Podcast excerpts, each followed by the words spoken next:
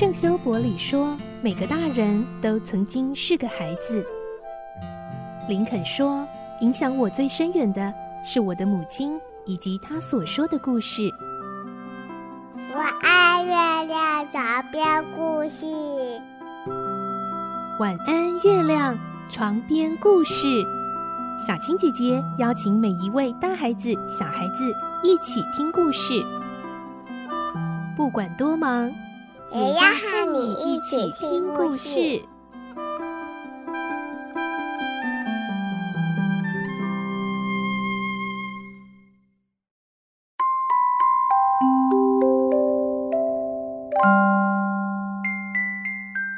晚安，欢迎你和我们一起听故事。我是小青姐姐，今天我们继续来听科学怪人的故事。我们的故事内容取材自东方出版社《世界少年文学必读经典六十科学怪人》同名书籍。今天是二十五集，我们会听到维克多明明知道杀害小威廉的凶手不是加斯廷，而是怪物，可是他无力证明加斯廷的清白。法庭上的审判最终仍然判决加斯廷是凶手，就连加斯廷最后竟然也认罪了。为什么呢？来听今天的故事。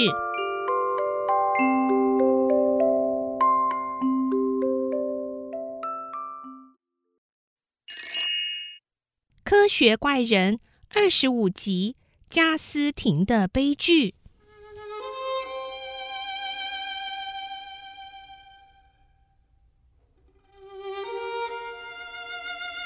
伊丽莎白非常的不能谅解，加斯廷竟然认罪了。但加斯廷含着眼泪，泪流满面的说：“不，我的确认罪了，但我认的是个天大的谎言啊！你也看得出来，昨天的审判对我是多么的不利。审判过后，神父便来百般的骚扰我，他甚至威胁我，恐吓我说。”如果我再不忏悔认错，他就要将我逐出教会了，并拒绝为我做临终告解，让我的灵魂永远的沉沦在地狱。那番话让我精神和意志一点一滴的瓦解了，到最后我只好放弃了。算了，就当做是我的命运吧。而且我死了以后。可以马上去陪伴可怜的小威廉。只是今天早上，我一想到如此一来，将使你误以为我一直信赖且喜爱的加斯廷，竟然会犯下那么可怕的罪行，我就感觉非常的惊恐不安。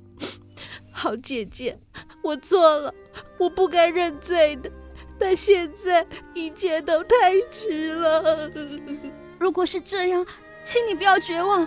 我再设法去奔走，我我再去。不，不用了，我不怕死，面临死亡的恐惧早已不复存在。我已经准备好告别这个伤心和悲痛的世界。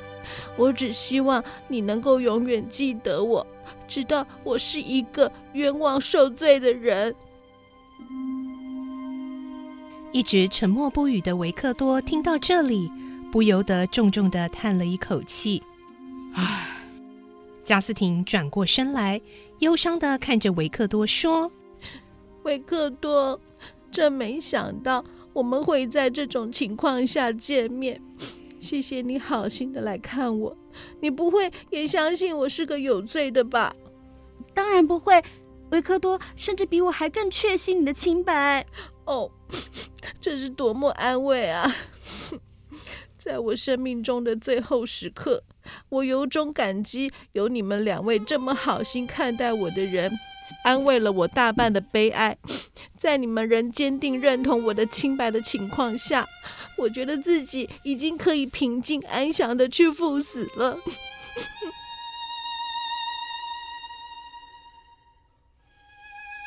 几天之后，即使伊丽莎白和维克多积极设法的营救加斯廷法院仍然根据加斯廷的口供以及诸多有力的旁证将他以谋杀罪名处死在绞刑架上。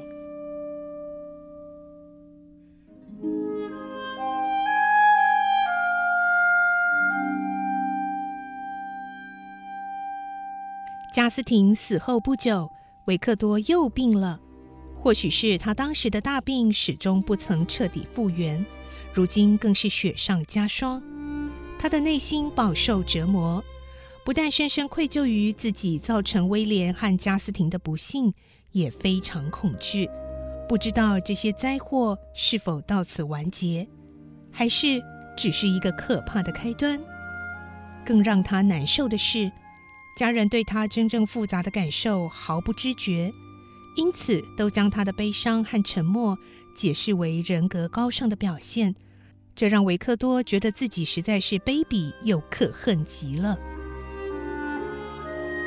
父亲不止一次安慰维克多说：“维克多，呃，难道你以为我不伤心吗？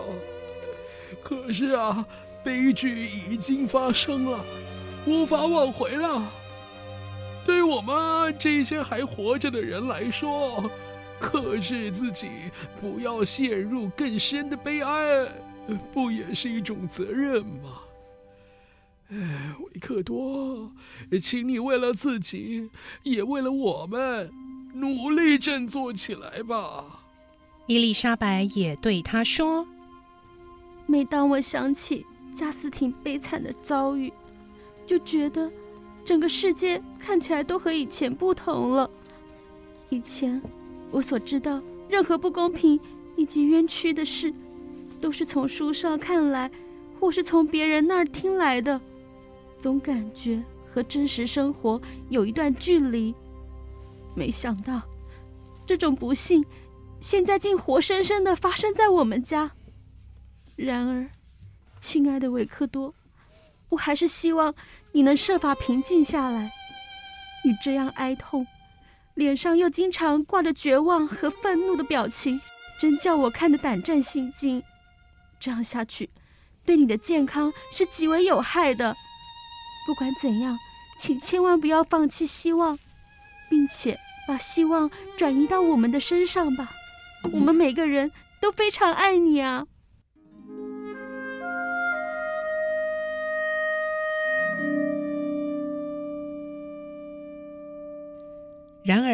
无论家人如何安慰劝告，似乎都无法将维克多的心灵从苦恼的深渊中解救出来。他整个人好像被团团包围在密不透气的乌云里，任何有益的影响都无法渗透进去。有一天，他实在承受不了心头沉甸甸的压力，于是临时决定要暂时离开家园，向阿尔卑斯谷地走去。还记得少年时期，他经常三天两头就往这里跑。现在，他也期望熟悉亲切的景物能拯救他的灵魂。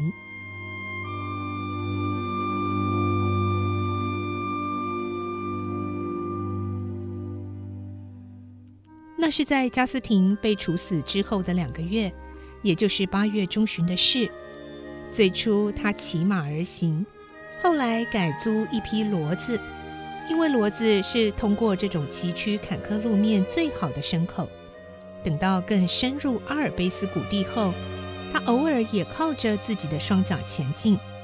在一连串行进的过程中，一丝消失已久的喜悦终于不经意地涌上心头。大自然的美景是何等壮阔，而且令人赞叹呢！当然，想到美景依旧。自己经过整整六年的时间，却已判若两人，心里不免多了些感慨。